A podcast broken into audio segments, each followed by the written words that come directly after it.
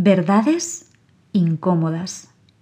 Son esas verdades que, aunque al inicio no sean de nuestro agrado, son necesarias para construir relaciones más sanas, más reales y más profundas. En definitiva, más cómodas. Hace tiempo ya que en mí crecía la idea de crear un espacio en el que poder tener estas conversaciones, hablar de estas verdades, un lugar para compartir dudas, inquietudes, reflexiones y tabús. Todo aquello que en cierta manera permanece escondido en la penumbra de la conciencia y clama por poderse desvelar. Porque sólo así se convierte en el oro más valioso que existe, ese que se viste de sabiduría y posibilidad. Hablábamos una tarde de marzo con mi amiga Francesca Rauchi por teléfono sobre cuál sería el formato adecuado para dar voz a este proyecto y en ese momento de efervescencia neuronal entre dos mentes tan curiosas como disruptivas, nació este podcast que ahora estás escuchando. Verdades incómodas, porque ciertamente hay verdades que al ser dichas nos liberan y nos acercan a nuestra autenticidad. Así que empiezo yo, con el nudismo emocional que me define, contándos una verdad incómoda que callé durante mucho tiempo de hecho demasiado tiempo, y es haber vivido abusos cuando era pequeña.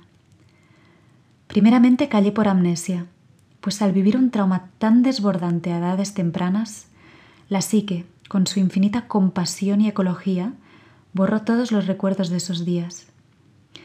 Aunque solo en la mente consciente, porque el cuerpo guardó esas memorias en forma de cápsulas espaciotemporales que contenían entretejidas en los músculos, las fascias y los órganos más profundos, emociones e imágenes intolerables.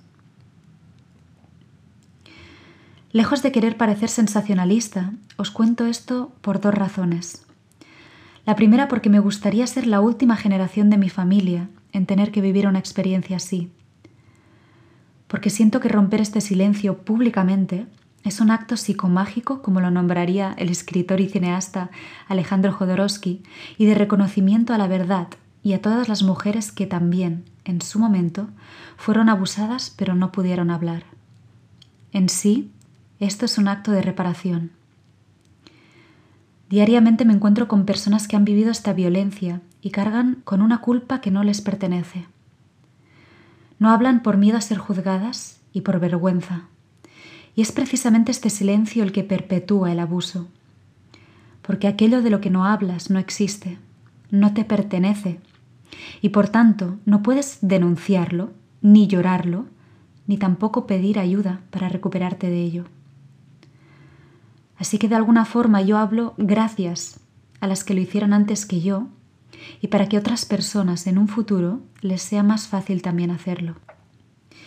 La segunda razón es la de poder compartir todas las herramientas que en el camino he encontrado para salir de ese agujero en el que estaba.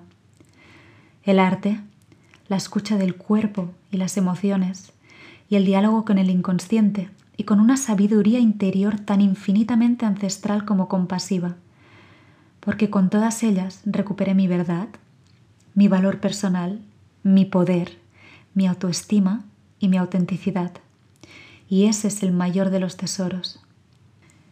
En la adolescencia empecé a notar los estragos de este secreto guardado durante demasiado tiempo, con un dolor crónico en las rodillas y en la cadera que me impedía caminar, fruto de una contracción que protegía a la vez que restringía la libre circulación de la energía en el cuerpo.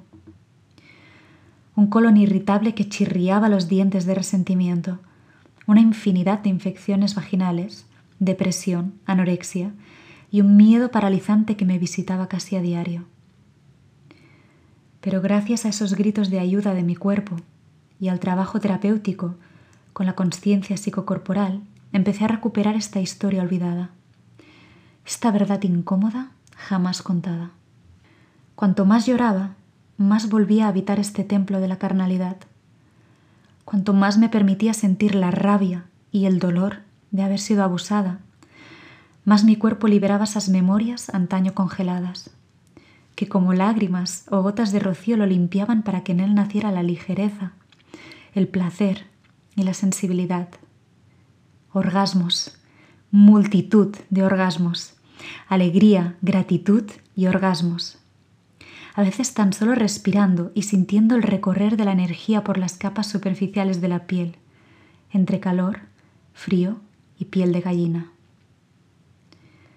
Encontré en el arte y la creatividad una forma de expresar y elaborar esta cascada de emociones y sensaciones, con el dibujo, la voz, el baile y la música. Descubrí que de las mierdas más grandes pueden hacer una gran belleza, esa que lo es por terriblemente auténtica y certera. Así, austeramente, como la flor de loto que se alimenta del sucio lodo.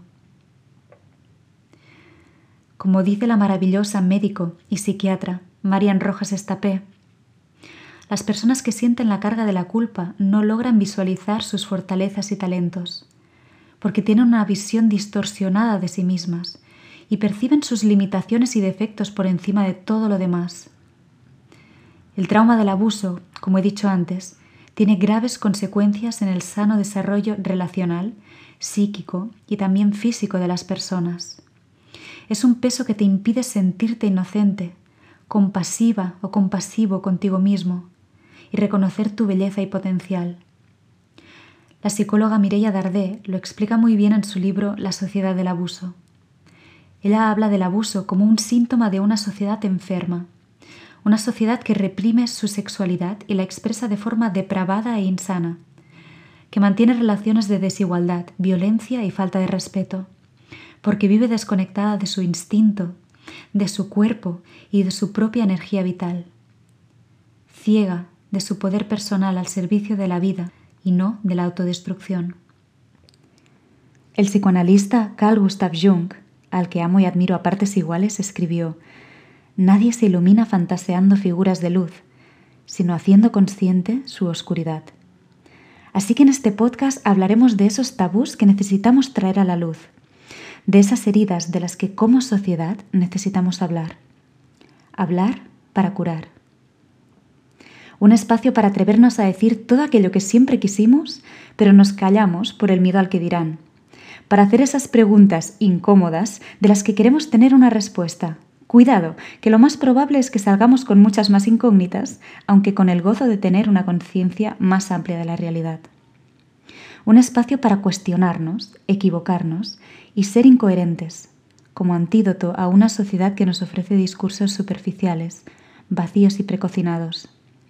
Para mostrarnos tal y como somos, con nuestras virtudes e incongruencias internas, así, bien completos, y todo esto divirtiéndonos y disfrutando muchísimo con invitados de lujo con los que hablaremos de arte, de creatividad, de resiliencia, de sexualidad, de relaciones, de desarrollo personal, de emprendimiento y muchísimos temas más.